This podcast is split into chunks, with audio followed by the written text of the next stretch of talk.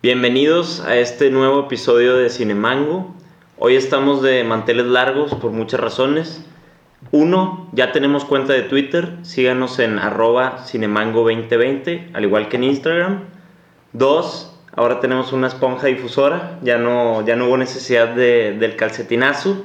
Esperemos que les guste el sonido, ahí nos avisan si suena mejor o no, yo creo que sí. Y tres, hoy es la primera vez que tenemos un invitado en el set. Lamentablemente Pedro no nos puede acompañar el día de hoy, ya que para los cinemangos que, que no lo sepan, es un deportista de alto rendimiento y está con su equipo de fútbol.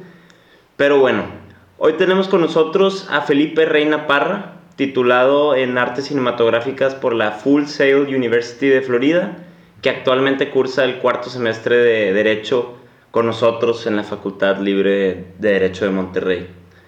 Primero que nada, Felipe, ¿Quién es Felipe Parra? Cuéntanos. Hmm. ¿Cómo escribirlo? Pues una persona normal, creativa, persistente. Empecé mis estudios de Full Sail, en Full Sail University. bueno, terminé, lo terminé todo en dos años. Fue una carrera condensada workaholic. y eh, de vez en cuando demencial. Pues sí. Bueno, este Felipe, bienvenido a, a, este episodio de Cinemango. Este, yo soy Humberto Peña y lo que te queremos preguntar ahora es cómo se dio tu acercamiento con el cine, cómo un niño, un adolescente se, se enamora de, de, este arte para decidir estudiar eh, la carrera de... ¿cómo, ¿Cómo se llama la... El título? ¿Qué dice el título? Arte cinematográfico. Arte cinematográfico. Ah, me estoy ahogando, me estoy ahogando. Pero sí que... Es, es adrede, es parte del show. Que, ¿Cómo se dio tu acercamiento con el cine? Muy buena. Siempre, cuando era niño, siempre veía una película y siempre la analizaba. Pero cuando había una película muy, muy buena, de esas de las que se te olvida que estás viendo una película. Sí. Por ejemplo. Que te meten que te meten y es de que es para eso probablemente sí pasó. O probablemente se agarraron una cámara y pusieron a grabar en ese momento.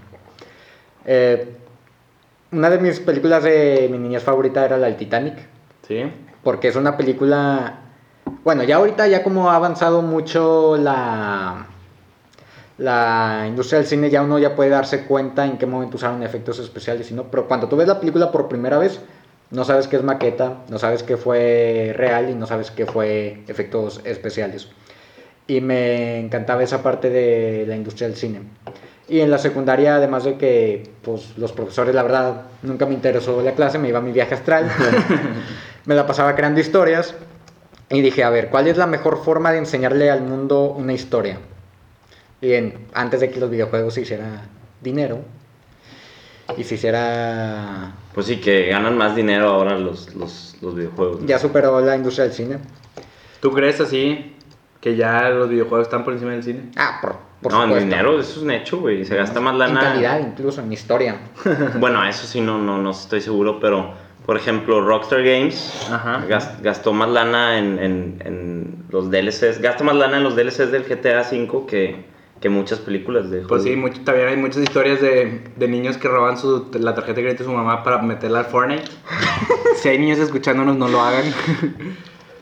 pero bueno, Felipe, nosotros tenemos una tradición de, de, Ya se nos pasó, pero la, voy a, la vamos a meter ahí. Siempre empezamos el, el, el episodio de, cada podcast con una pregunta random que nos vamos turnando. Un, un episodio lo hace yo, uno Lino y el otro Pedro. Y ahora me toca a mí. Y la pregunta random de esta, de esta semana es... La atención, la atención es... Si podrías hacer, dirigir una película de un personaje histórico o artístico de uh. la música, un cineasta, este, un personaje histórico, que sea tipo biopic, ¿de quién lo harías? Eh, Felipe, ¿quién, ¿quién es tu elegido? Hacia bote pronto, lo primero. Hacia lo primero. Sí. Eh, Rockefeller. Rockefeller. ¿Por qué Rockefeller? Hijo, padre, abuelo. o sea, todos son los... bueno, todos eran de la... El primero porque a pesar... Uno pensaría que... Bueno, para quienes no sepan quién es Rockefeller, es un... Es una persona que literalmente empezó de abajo. Sí, eso sí. Eh, para el que no sepa, Rockefeller llegó a ser la persona más rica de Estados Unidos. Es más, hasta la fecha ni las 10 perso- ni las 100 personas más ricas del mundo actuales, ni Bill Gates ni Jeff Bezos, se le comparan a la fortuna que llegó a tener Rockefeller durante la, los, a inicios de los años, perdón, del siglo XX. ¿Eh? Y uno pensaría, wow, ¿cómo demonios hizo todo eso? Bueno, la lana valía menos. En ese- en el- bueno, estaba menos inflado el valor del del dinero. Pero valía más. Exacto, sí. sí. Era más, en aquellas épocas las circunstancias eran un poquito... También hay que pensar que ahorita ya tenemos demasiados medios para generar dinero. Claro, Sí. claro. Eh, ahorita ya puedes tener internet, ya puedes tomarte un curso, ya puedes a trabajar. De hecho, nosotros ganamos millones de dólares con, Con este entrevista. podcast, claro. Eh, me voy a acercar un poquito más a ustedes. No, y Rockefeller empezó, fue un niño que empezó desde abajo, completamente. Eh, creo que su padre lo, lo abandonó y su madre... No sé qué demonios hacía la madre, pero no era que tú dijeras que era de gente de clase, no. Y para literalmente llegar a ponerse la corona del mundo, Literalmente. se puso la corona del mundo. Y es una vida interesante porque uno piensa, wow, qué tan interesante ha de ser un hombre de la vida de negocios.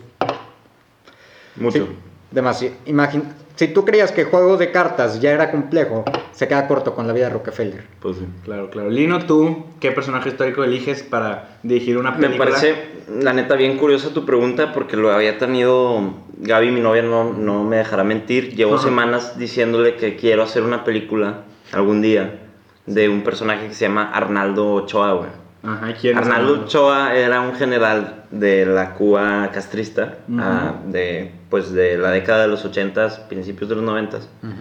Que el vato literal peleó por el régimen cubano en, en África. Este, toda esta incursión que tuvo el socialismo cubano en, en- en África, por ejemplo en Angola, en, en Somalia, en Etiopía.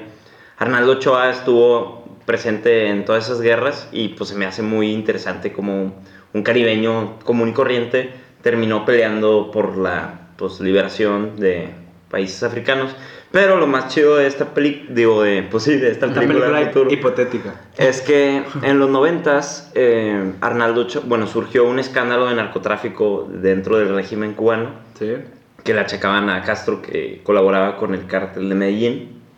Y entonces eh, el régimen le echó las paletas a, a Arnaldo Ochoa, que supuestamente él era el que estaba inmiscuido con el narcotráfico. Ajá. Y lo sentenciaron a muerte, güey. Y lo Ey. mataron, güey. Después de que era el general cubano más condecorado en la historia de, pues, de- del régimen, ¿no? Entonces, la neta, se me hace bastante curiosa esa historia. No he leído mucho respecto más que lo básico y estaría interesante una movie de, de ese men. Bueno, yo, yo me voy a ir por un lado menos político y menos económico. A mí me gustaría mucho, este, desde que salió la película de Freddie Mercury, la de Rocket, ¿cómo se llama? No, esa es la de Elton Ah, John. sí. La de Bohemian Rhapsody, que la verdad a mí no me gustó. No, a mí sí. Ahí nada más les dejo el dato. Luego salió la de Elton John. Y yo desde, desde que vi esas películas siempre tuve en mi mente, ¿por qué no hacer una película así de Gustavo Cerati? Que Uh. es el, el vocalista y guitarrista de Soda Stereo, esta banda argentina que, de la cual me declaro abiertamente fan. Y pues Gustavo Cerati, como saben, falleció en un accidente en Venezuela. Bueno, no un accidente. ¿Es un accidente o no? Le dio un paro cerebral y estuvo en coma varios años y luego murió. Pues, este, Razones naturales. accidente- accidentes de la vida, ajá. Y entonces a mí me gustaría dirigir una película de Gustavo Cerati. Estaría cabrón. Estaría bueno. Bueno, Pero bueno, Felipe, continuamos con la... Con lo- retomando la lo que nos contabas, este, contar his- las historias a través del cine es lo que te motivó a, a buscar cómo inmiscuirte en, en- en el cine, ¿no? Y cuéntanos, ¿cómo un chavo de Saltillo se va a Florida a estudiar cine? Eh, todo empezó cuando fui a la preparatoria y, aún, y sí, siempre quise tener, eh, estudiar cinematografía, pero no sabía en dónde. Ok. Y llegaron, y una maestra me dijo, eh, ¿por qué no intentas en Florida? Aquí hay una universidad de set. Y empecé a ver de, empecé a ver, y como ya había un estudiante de la, un ex, perdón, un ex estudiante de la universidad, de, un ex estudiante de la preparatoria, Ah, ahí. ahí es como que me lo recomendó y dije, ah, Ok. bueno, pues ya que tengo un contacto, pues ahí me metí. Y al, fin, y al principio fui a ver la universidad y al momento de, que, de ver de que tenían soundstage, eh, tenían, ¿cómo se, ¿cómo se dice en español? Eh, No, pues no pasa nada. Ah, ¿cómo se, se me fue el nombre? Eh, ¿Por qué escenarios, escenarios que tenían un escenario de una ciudad, tenían adentro, como ya te comentaba antes de que empezáramos el Spotify, que había un, es, un soundstage, un soundstage, ah, soundstage, que se llamaba Candyland, que era donde tú entrabas y era la arquitectura de los años 40, 50. Desafortunadamente lo destruyeron, no sé qué, qué remodelaron, no sé si pusieron un barquito, no sé. y, ahí, y así fue como terminé allá. ¿Cuándo, cuándo vas a Florida? ¿En, en qué año? ¿En qué año? Mm, diez, sí, no. En el 16. Ok, en el 16 y estuviste ahí dos años, ¿no? ¿Y, y qué nos puedes contar de tu experiencia en, estudiando cine en Florida? ¿Qué no te puedo decir? Una montaña rusa literal. Porque no sé cómo esté la industria del cine aquí en México, pero allá en Florida es un. Es un día duermes y un día no. Un día duermes, un día no. Sí. literalmente de las formas más arbitrarias y de las que menos te imaginas vas a tener un puesto bien. Me acuerdo que me dieron un puesto de camarógrafo, de asistente de cámara y de ahí de, de ayudante, ah, de ayudante de cámara, porque el que era ayudante de cámara antes de mí llegó cinco minutos tarde. Eso es, o sea, cero tolerancia. Cero tolerancia. Tiene sentido porque son, estamos hablando de que hay dinero moviéndose. Sí, producciones millonarias. Ajá, y Cada sí. segundo, cada segundo cuenta para, para lo económico. Sí, literal, porque uno piensa, primero tienes que pagarle al actor y hay actores que son desgraciados y te cobran por líneas. Sí. Así que obviamente tienes que tratar de condensar las líneas. Segundo, tienes que pagar por la iluminación, la electricidad. Luego tienes que pagar las cámaras. Y, y las cámaras es primero el asistente de cámaras, el que hace todo el cableado de las cámaras. Y suponiendo que tú rentas las cámaras, te las están rentando por hora. Así que esos 10 minutos que no grabaste Se pierden. se pierden. ¿En qué producción participaste? ¿O en algo de...? Eh, en varios trabajos de proyectos de escolares sería The Well, pero eh, traté de buscarlo en internet, no lo encuentro. Eh, The Well, The Picture. Eh, luego trabajé en una compañía, pero más como que se dedicaba un poquito más a entrevistas y en trabajar en NXT de WWE, que se llamaba Spark. Ok. Hicimos, con, mi, con unos amigos hicimos un documental llamado The, The Florida... ¿Cómo se llamaba este gato felino grandote? Tiger, No Tiger. Panther. Panther, Panther. Estaba pensando que panda, pero no, no es un panda, es un Panther. Luego, tam- también le tienes que pagar al... Primero tienes que pagarles a los extras, tienes que pagarles a, a los asistentes, a los, ¿cómo se llama? A los PA. Los PA son los Production Assistants. Luego tienes que pagarle a- mínimo a tres personas de, que, están con- que están controlando la cámara. Luego tienes que pagarle al supervisor de guion. Luego tienes que pagarle, pues obviamente, al director, al actor, al- a las 15 personas que están ayudando en la iluminación. Los choferes. En algunas producciones sí te dan choferes. La comida. La comida, porque si, si no comen los actores no actúan bien. No, y aparte piden de catering de que langosta y... Dependiendo del actor. Yo me acuerdo que estuve en una producción en la que el productor le... No me acuerdo cómo fue que estuvo con detalle. Que le encargó a un PA que fuera... Que fuera a Wendy's a comprar una, una hamburguesa. Pero le había dicho específicamente que no le trajera un ingrediente. No, era- no me acuerdo cuál ingrediente, pero le dijo, no, me lo- tráeme la hamburguesa, pero sin... Mayonesa, algo así. Ajá, o no me sea. acuerdo con detalle qué era. Se lo trajo, lo abrió y se lo lanzó. Despedido. No es pedido, Literal, lanzado en la cara. Ajá, de que lanzado, de que. Entonces es una... Eh. Entonces lo que viviste te, te hizo cambiar tu manera de ver el cine o... Ah, sin duda, sin duda. Yo creo que son de las industrias más infravaloradas. Porque uno piensa de que, ay, es una cámara, ponte, le picas grabar y ya. Pues sí. Sí, pero tienes que primero asegurar el ángulo, eh, la planificación que hay detrás, porque si quieres hacer, incluso aunque sea una producción pequeña, Una cosa es un blog y otra cosa es un cortometraje. Incluso si vas hacer una producción pequeña, tienes que tratar de prever todo, tratar de alterar el guion para que se encuadre con tu presupuesto. A veces tienes, incluso a veces hay cosas que están fuera de tu control. Eh, una de las cosas que cuando estábamos grabando The Well, de que eh, checamos el clima, es una historia en la que todo el día estaba limpio el día, no, no iba a llover, nada. checamos el clima y decía, a las 6 va a empezar a llover. Ok. Y obviamente teníamos de que, que apresurar todo para poder... Todo antes de las todo. 6. Ujú. Sí, porque las, si empezaba a llover, ya todas las cámaras, Las cámaras, todo, el equipo... todo lo que dijo que tenían que pagar, pues se tiene que pagar. Y, y, y nunca consideraste estudiar cine aquí en México? ¿No? ¿O la oferta educativa, cómo consideras que es? ¿O, o no, o no lo... ¿O estabas enfocado full a, a ir a, ser, en a full cero?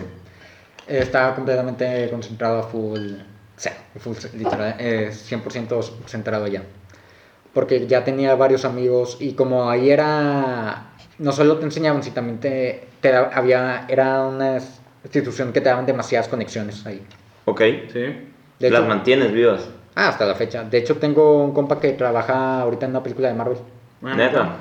Como pie, o sea, apenas acaba de iniciar. No es como que Black ay, va a Widow. dirigirlo, obviamente. El- ¿La ese- cuido o algo así? No, esa creo que. No, no era Black Widow.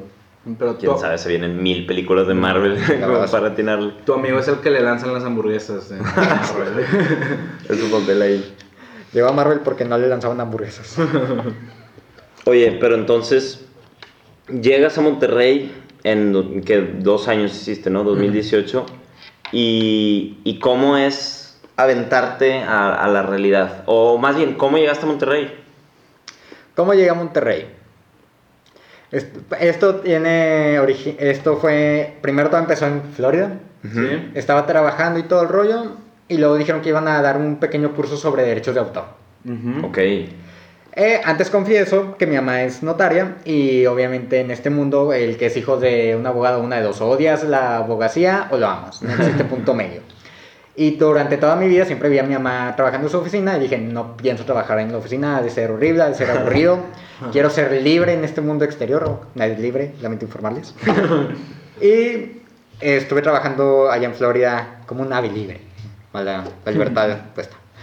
Luego como me metí a esto de derechos de autor, me empezó a interesar mucho ese tema. Así que en un día que vine en Spring Break, aquí en vacaciones, eh, pues como dije que soy workaholic, ah, workaholic, Sí. y para las personas que son workaholic saben perfectamente que si dejas de trabajar te da una depresión bien rica. Sí, te pega. Te pega bien fuerte. Estar de que un día durmiendo y otro día no, un día sí, otro día no. Trabaje, trabaje, trabaje. De 7, bueno, de 9 de la, de la mañana a 1 de la mañana y luego de la nada no hacer nada. Sí te pega la depresión bien cabrón. Pero por las malas palabras, si hay un público No, en no, la no, edad, nada. aprende, lo vas a usar, cabrón. No, güey. Pero sí es. aquí, aquí vale ver. Ah, no. Pero sí es, es interesante como la exigencia del mundo laboral cinematográfico, aunque pareciera que... Es un sueño. Sí, no, parece que la creencia popular es, ah, estudia cine, ni hace nada de que Es youtuber. es youtuber, ajá. Y pues la verdad es que como, como nos expresa acá Felipe, es muy intenso el mundo del cine, no es tan Sí. fácil. Entonces, antes de criticar una película, nosotros que tenemos un podcast que criticamos Ajá. películas, tenemos que tener en cuenta que la película no se hizo de la nada, no, no es así. Es, esa es una reflexión que, que es buena. Sí, vienen, buena vienen muchas horas de trabajo detrás de eso. Imagínate que tú eres un arquitecto, que tú eres un obrero, te partiste el lomo construyendo un edificio, y luego que te digan, ah, está feo el edificio. Sí, Sí, la neta. Ya, ya me dio culpa de todas las veces que hablado mal de películas. No, como que ya te- Ay, tenemos, tenemos Es, es arte, exactamente, todo, ese es el punto al, al que, al que quería llegar. Ujú. Este, entonces, llegas y... y- eh, llego aquí de vacaciones. Dije, voy a trabajar en la notaría de mi mamá de, de no hacer nada, hacer algo que odio, pues prefiero trabajar en algo que odio. y a la hora que estoy empezando a ver compraventas, eh, contratos de mutuo, testamentos, de que, oye, la abogacía no es tan aburrida, tan deprimente como parece. No, tiene mucho detrás. Es un arte también, Ajá, es li- uno piensa de que, ¿qué tiene que ver la cinematografía con la abogacía? Es lo mismo. literal. Es lo mismo, es de que en la, en la cinematografía hay diferentes tipos de ramas, en la abogacía hay diferentes tipos de ramas. Eh, y también te vas a encontrar de todo tipo. Va a haber un jefe que te va a lanzar también una hamburguesa si haces mal una escritura. Y, y como empecé a trabajar ahí, le dije, bueno, pues quiero aprender un poquito más sobre derechos de autor y, y enfocarme en esa área, porque yo considero que en México no está muy bien regulado No. el ámbito digital. Para nada. Y pues, bueno, mi mamá me dijo, no, pues aplica a la UDEM, aplico a la UDEM y luego también apliqué a la Libre de Derecho. Me aceptaron los dos y luego dije, no, pues, ¿cuál es mejor? Si quieres aprender de Derecho como Dios manda, pues en la Facultad Libre de Derecho. No, pues, me centré ahí en la Facultad Libre de Derecho. En y la gloriosa. estamos. Y ahí es donde nos encontramos nosotros tres y, y pues sí. Pero Este, bueno, de hecho, antes de, de que comenzara el podcast, nosotros teníamos la, la- la idea de que tú habías estudiado cine en la UDEM. Porque cabe recalcar que este, es una institución que tiene su, su licenciatura en artes cinematográficas, creo que también es así el título, pues muy bien desarrollada. De hecho, este, pues tienen mucho equipo y tengo entendido que, que- que trabajan bastante. Y mi pregunta va a, a este, a este punto. O sea, a través de los años que estudiaste cine, ¿tu percepción del cine como arte ha cambiado? O sea, Ah, por completo. El cine no es arte, es negocio. ok. Es negocio. Perdón si les arruiné el día. Infancia arruinada totalmente. Sí, completamente. James Cameron, ah, es un brillante. No, es porque trae dinero. En el momento en que el tipo no traiga dinero, James Cameron se llamaba. Sí, literal. James Cameron, pues que tiene las. De hecho, Random Fact tiene las dos películas Más taquilleras. más taquilleras. eh, Detrás de Avengers. Detrás de Avengers, ya los Super Avengers, sí. Pero Avatar y Titanic de James Cameron. Los hermanos Rousseau, que son los que dirigieron eh, los de Endgame. Endgame, sí. ya tenían de que una lista, ya tenían un historial de películas fracasadas y ya les ya no los iban a contratar más. Literal. El que dirigió la película mm, de Dory, eh. Buscando a Dory.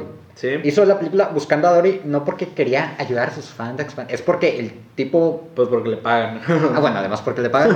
Era porque hizo ya tantas películas que fueron un fracaso taquillero que ya no lo querían contratar. Ok.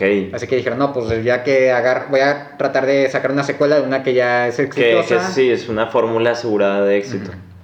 Pero mi, mi pregunta va más en el sentido de, ¿te decepcionó tu experiencia? No, Para nada. para nada. Sigue siendo un cinéfilo. Ah, no, eso sí, ya no soy tan cinéfilo, pero por el tiempo. Uno, una de las cosas que sí me advirtieron es, si vas a estudiar cinematografía, o una de dos. O vas a odiar las películas o las vas a amar. Yo soy una mezcla de ambas. Porque llego al cine, me pongo a ver la película. Ah, vi un error de continuidad. Ah, vi un error de edición. Ah, qué pendejo. Pudo haber quedado mejor con esta línea. Y así te la paso. ¿Y de, qué, de qué se trató la historia? No tengo idea. ¿De qué era? ¿Estaba nominada al Oscar? Ah. Pues, Ya, te, te, te vuelves más crítico, ¿no? mucho más crítico. Sí, porque yo tengo, por ejemplo, la concepción de que, de que el que estudia cine, pues ven lo que, más bien la materia en la que se centran es en fotografía, ¿no? Pero hay cosas más... Ah, por completo. Hay edición. Sí, claro, sonido, montaje. Ah, no, claro, pero- todo. Pero ¿cuál dirías que es el, el- la característica primordial de alguien que estudia cine? O sea, ¿qué es lo que centra su tiempo? ¿Ver películas? Ver, estudiar, analizar películas. Obviamente, sí, eso es requisito. Si tú, eres, si tú quieres estudiar cinematografía, es como tratar de estudiar arte y nunca haber ido a un museo de arte en tu vida. Ok. O sea, para, poder, para que tú puedas desarrollar esa habilidad, tienes que tener un background. Un artista no va a poder decir, ay, soy original. No, tienes que estar inspirado en arte de, de atrás. Eh, en el, ¿Cuál era la pregunta que ya me fui? Sí, o sea, ¿cuál, cuál es la materia que, que más ¿Qué te más? desarrollaron en, en- en la carrera? Gestión. Gestión, como Gestión. La, todo lo que consiste la producción de películas. Pues sí, la verdad es que es lo, es lo más pesado, ¿no? Pues sí, toda la organización para. Es lo que no se ve en lo que no pantalla. se ve, literal. No. Y si eres una persona que odia la organización, la gestión y quieres estudiar cinematografía, no te vayas a la industria de, de entretenimiento de la tele. Eso está Todavía más, cabrón. más cabrón. Porque mínimo en una película, ok, se atrasó la... Suponte que llovió, ok. Vuelves a grabar después. Pues podemos a grabarlo después. Pero supongamos que estás grabando una serie. Que sale semanalmente. Ajá. Antes sí, ya gracias a Netflix que pues la regó. Ya pues ya es toda la temporada junta. No tienen chiste. Ya no, no, pero hubo una época en la que hacían 24, hacían por ejemplo 15 capítulos, 10 capítulos y luego tenían que hacer el- los otros capítulos cada semana y tenían que tenerlos listos. La ley y el orden, no sé si actualmente aún tengan ese mismo sistema, de que, ah, ya está la pues, octava temporada. Ponían 8 capítulos y aún seguían grabando los capítulos 9, los capítulos 10, los capítulos 11. Sin cesar. Ajá, y si llegaba a haber un fallo, el estrés rico que te ibas a comer. Sí. Pues sí, se viene. ¿Has tenido experiencia en, en la industria de la tele o algo así? Más como una tarea. Ok. Era. Teníamos que hacer un pequeño corto. No un corto, era. No una entrevista, ¿cómo se llama? De una noticia, dar una noticia de una. Dar una noticia en una noticia. y me acuerdo que una de las cosas que nos dijo el profesor es. Mientan, Ok. literal, mientan. Pero tampoco no no una mentira que te pueda cargar la fregada los derechos de difamación y todo el rollo. Y me acuerdo que en el depa de un amigo se había quemado. Ajá. Ok. pero nadie salió herido, nadie. Y un tipo que no tenía nada que ver con el incendio, estaba, de hecho ni siquiera estaba cerca de la zona, pues se dio un- estaba en su patineta y se dio la gracia de la vida y se... Un madrazo. una- un putazo, pero de los épicos. y cuando pusimos que la noticia, no, pues hubo un incendio y hubo un herido. ok, nada que ver. Ajá, nada que ver, o sea, el tipo estaba en su bicicleta, estaba en su viaje astral, no sé, se dio un putazo su vida. Hubo un incendio que no tenía nada, no hubo ni accidente ni nada. Bueno, no hubo heridos. No, no, sí, fue, un, eh, fue el departamento de un comp, de un amigo, desafortunadamente hubo un herido. y así está. Pero fue parte de una clase. ¿no? Ajá. Oh, ok. No crean en las noticias. No crean las noticias. Y bueno, yo No, también te tengo nada. una pregunta, Felipe. Pues el cine que se ha convertido en un monstruo comercial enorme.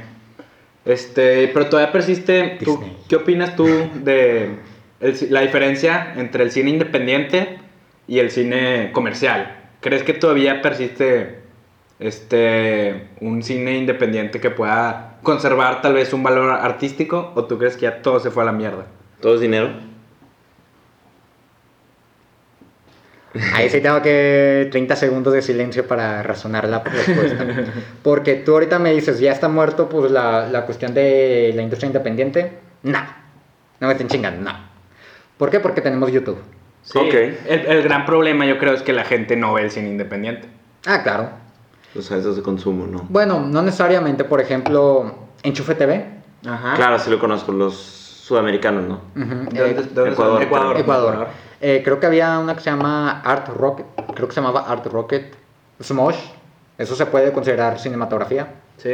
Bueno, serían sketch, más que nada, pero es pero si te refieres a una película grande, independiente, pues no diría tanto que no, porque ahorita, de hecho, es más barato hacer una película. Ya con tu iPhone, Literal, hay películas. El otro día vi un documental de, de que estaba hecho con un iPhone y ganó premios y todo. ah, Searching for Sugar, Sugarman.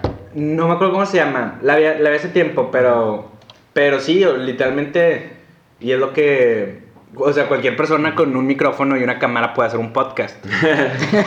cualquier persona con un teléfono puede hacer cine. Pero pues lo que sí. Lo que sí parece ser es que el cine comercial, el cine que vende.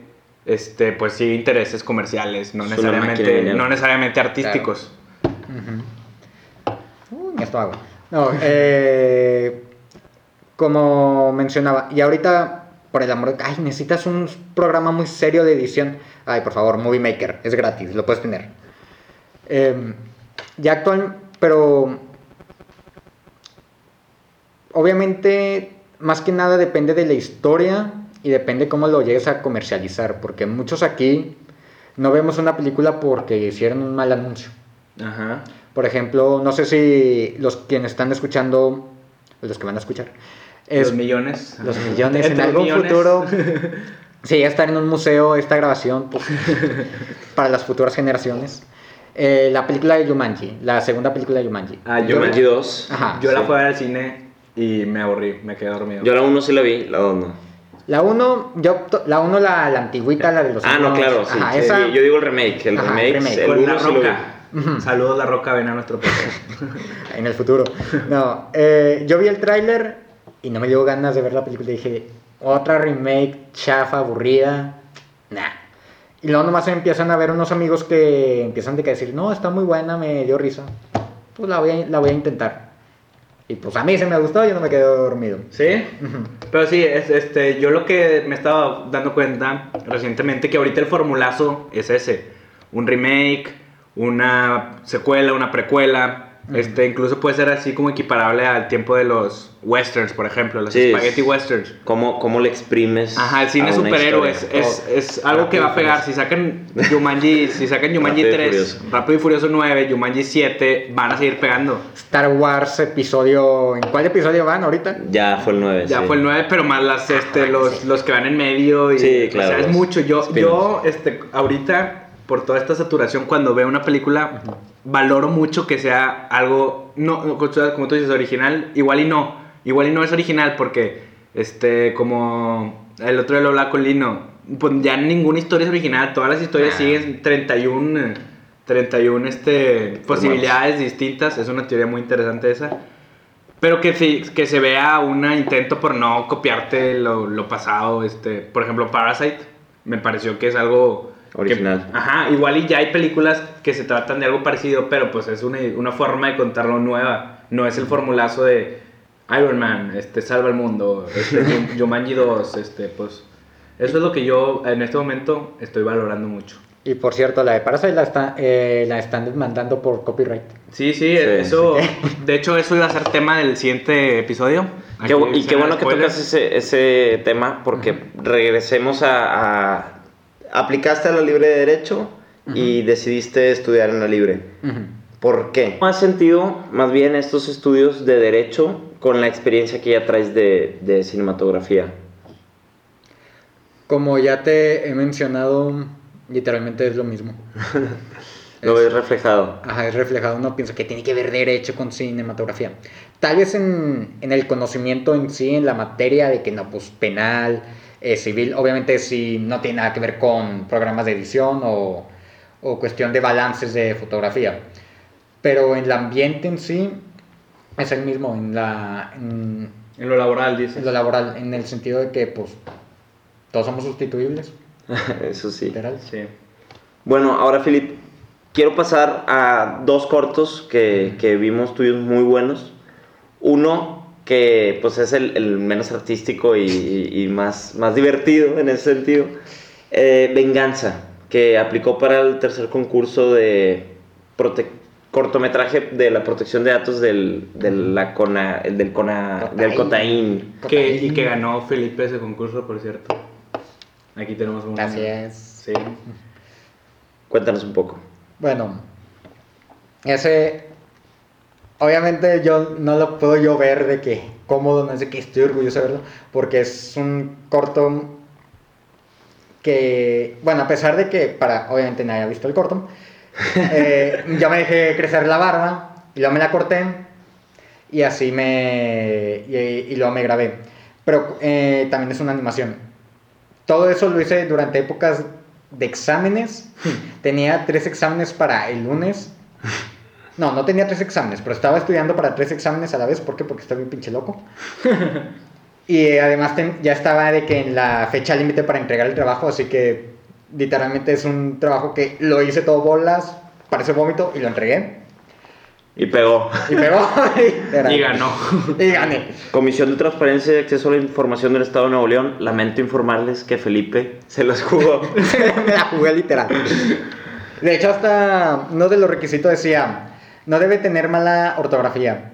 Ya le entregué como para ese vómito, se lo entregué. Y luego ya cuando lo empezaron a exhibir en la pantalla, ya cuando estaban dando las- la premiación, de que, ay, qué pendejo, como no le ¿por qué chingón no le puse acento en más? acento en días. Pero bueno, lo bueno es que, Gané. que ganaste. Se jugó y se ganó. ¿Cómo, cómo elaboraste esa historia? ¿Fue algo fácil? ¿Fue algo...? Eh, no literalmente leí los artículos y ya la historia estaba ahí escrito. Sí, bueno, trata sobre difamación, ¿no? O... Mm. No, so- no necesariamente, bueno, sí, difamación, ahí lo agregué porque era vómito y la que. Eh, no, cuando yo estaba con la maestra Rosy, que una buena maestra, mando saludos en el caso que, Que, la vea. sí, que participó en el, En el corto. es La protagonista. La- Y el- para, para los que nos escuchan, les vamos a poner el link de, de los cortos que estamos comentando. Ok, eh, le mandé a ella, le pregunté qué, me qué artículos me recomendaba sobre qué podía usar. Y a la hora que estábamos leyendo los artículos, ya es una historia en sí, literal, de que, Pues sí. mira, en el caso de que una persona sin autorización de la otra comparta información no autorizada, son tal y tal años de... Ya te conté la historia, spoiler, spoiler alert. Ah, pues sí, porque la neta de eso trata el corto, ¿no? Muy bueno. Y una de las razones, una cosa, uno pensaría, no sé cómo eh, describirlo, pero yo creo que la razón por la que gané el primer lugar no era porque era una buena edición o una de, de calidad, no, o sea, si tú escuchas el audio te sangra los oídos. Pero de pasada, cabe decirlo, animas muy bien, ¿eh? La neta, güey. Muchas gracias, lo aprecio mucho. No, yo creo que fue porque eh, antes que nada ven, eh, entregaron 42, hubo 42 participantes más. Uf. Sí. Y yo le pregunté de que, "Eh, ¿en qué se fijaron en la mía y todo el rollo? Y, una- y la jueza me dijo, ah, es que la tuya era la única divertida, las demás parecen capítulo de Rosa de Guadalupe. Y pues sí se presta, se la presta. neta, y es lo que yo quería decir, no es vómito, güey. La verdad es que yo, sí- yo, sí, me, yo sí me reí, güey. Yo Es, un- reí. humor blanco bastante, bastante bien, bien ejecutado. ¿Y cuánto, cuánto fue el premio? Si, si no, si hay discreción o no hay. Unos jugosos millones de dólares. No tanto, unos 30 mil. Uf, 30 mil pesos. para seguir produciendo. O. o, o pa- o pa' Gastarlos en una peda, no se crean nada. A, a mí me dijeron, a mí me dijeron que esos, eso, el premio se va a invertir en Cinemango, pero no sé. Pero bueno, pasando al siguiente corto, que yo creo que es el, el que más aprecias no- no- entre estos dos. Lo- Trash. Lo pueden encontrar en YouTube, Trash, este, está muy bueno. Trata sobre, bueno, que Felipe nos diga de qué trata. Él lo hizo a final de cuentas. Ahí se ve que no entendieron de qué trata el video. No, no, es para dejarte, dejarte que tú digas. Déjenme les cuento cómo fue que estuvo la historia detrás de ese video. Yo escribí un guion. No sé cómo fue que estuvo. Que, que como había mencionado ahorita anteriormente la vida de Rockefeller, de que de la nada cómo se puso la corona del mundo. ¿Sí? Ujú. Eh, había un documental que se llamaba Hombres de Acero y de ahí me inspiré. Y en esta historia trataba de, de, de una forma metafórica de expresar de que, güey, estás en un mundo de basura, si sabes usar bien tus recursos, puedes crearte una lancha Sí. Literal. y crearte un crucero de lujo 5 estrellas, ¿no? Literalmente sus recursos.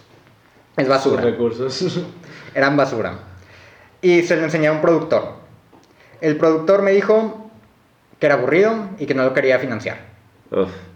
Así que obviamente aquí, como dije, ya soy persistente y yo soy de- demencial. Dije, ah, bueno, entonces yo lo voy a hacer específicamente para estregarte en la cara, porque era para un concurso igualmente, Ok. y escupirle en la cara indirectamente al productor. Así que hice ese cortometraje, porque me había dicho el, el productor que era muy aburrido. No sé si era aburrido para usted. No, la neta está. Está bueno. Así que le agregué un poquito Profundo. de profundidad. Eh, uno de los trucos más... Si tú quieres quedar dominado a un premio, usa la excusa de expresión artística. aunque no significa absolutamente nada y fue un error artístico. y ahí lo mandé y hice esa historia. Eh, para los que no sepan de qué se trata esa historia, no sé si ahorita ya lo describí. o No, no, no. no. ese es un vato que se despierta en el mar, lleno de basura. Pero basura de las que dices tipo India, de Dios. Ahí no, no puede haber vida. No, no nadie puede sobrevivir. Y el tipo literalmente agarra un cuchillo, se corta su dedo. Por, eh, voy a, ahorita voy a. Es más, antes que nada, primero te recomiendo que veas el video. Ya una vez visto el video, te Vuelves. trataré. Vuelves Sí, para- pausa y vayan al video. Pausan, vean el video y ya después les describo qué significa. Como ya me comenté, es un tipo que se despierta, no tiene absolutamente nada y tiene su anillo de matrimonio. Sí. Todos, eh, para el que no sepa, el dedo más inservible del ser humano, Es el anular, ¿no? ajá, es el dedo del anillo.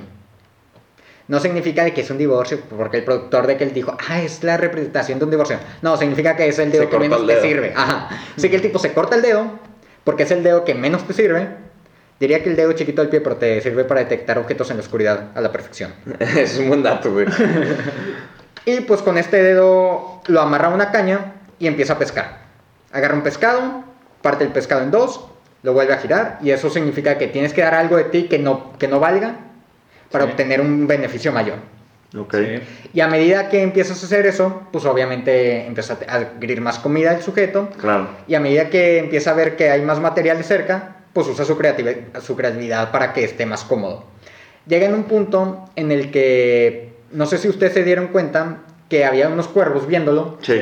y el tipo iba caminando feliz en la lancha y había, eh, él usó su basura para, él usó la madera para crear la, La balsa. La balsa y accidentalmente se quedó un clavo.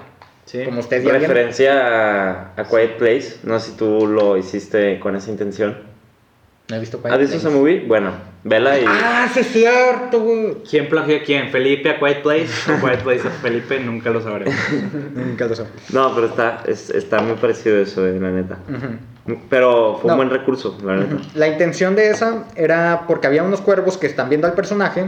Los cuervos representan dos cosas. Uno, que es un animal muy inteligente.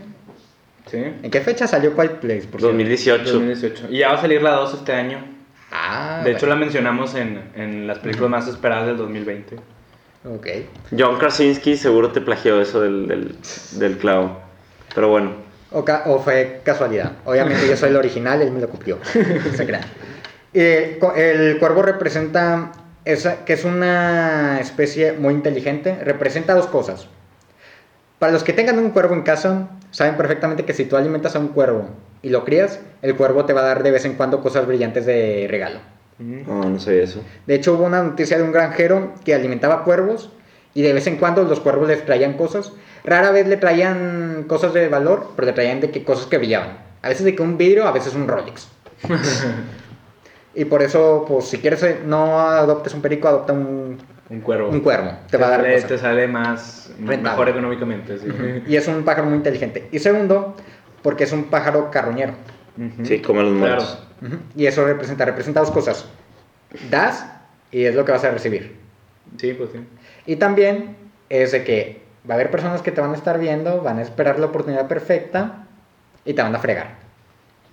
Por eso re- cuando pisa el clavo, ahí es donde, donde todo el mundo de que sale corriendo de que mira, ya cuando te está yendo mal, ¿dónde están tus amigos? ¿Quién sabe qué? Ah, es verdad, Uy, en los cuervos. Sí. Ujú, al final. Muy buen símbolo. Al último, el tipo ya después de que se está ya curándose, dice, ok, voy, ahora ya que tengo este problema, a pues ahora voy a resolucionarlo. En vez de estar de que, ay, me corté el pie y estar de que con el pie y con un clavo, o quitar el clavo, no, pues simplemente Lo tapa. pone- lo tapa de que, ok, tuve este problema, tal vez lo podía evitar, tal vez no, Pero pues pero no lo voy a volver a repetir y chinguen a su madre todos. Sí.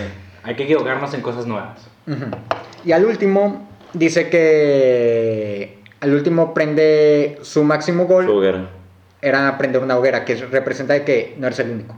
Sí, y Sí. pues al final están los tres luces atrás, Ujú. que representa pues... sí. Porque todos luchamos este, Ujú. contra las mismas adversidades, aunque no lo parezcan, ¿no? Sí. Muy, muy bueno Trash, la neta. sí. Bueno, ¿Cómo le fue en el concurso? Ganó en tercer lugar, pero el que puso la el productor que financió Sí. eh, no ganó nada. entonces sí le terminaste escupiendo la cara.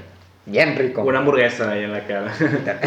Bueno, Felipe, para concluir el podcast, te tenemos un par de preguntas rápidas. El chiste es que las respondas Con lo lo primero, primero que, que se se te venga a la mente sin pensarlo. Este, una y una le damos. Sí. ¿Cuál es tu película favorita? Mi película favorita eh, Inception. ¿Película favorita de tu infancia? Película Titanic. ¿Director favorito? Director favorito eh, mm, ching. ¿Cómo se llama? Se me fue el nombre ya. lo- este Cameron. ¿Actor favorito? Actor favorito Leonardo DiCaprio. ¿Película que odies? La que más odie. Damn, no odio ninguna película. Pero lo que, la película que me quitó el insomnio, literalmente, porque si tienes problema de insomnio y te quieres ir a dormir, las de actividad paranormal. Muy aburridas. Velas y vas a caer dormido. ¿Gusto culposo? Gusto culposo. Hmm.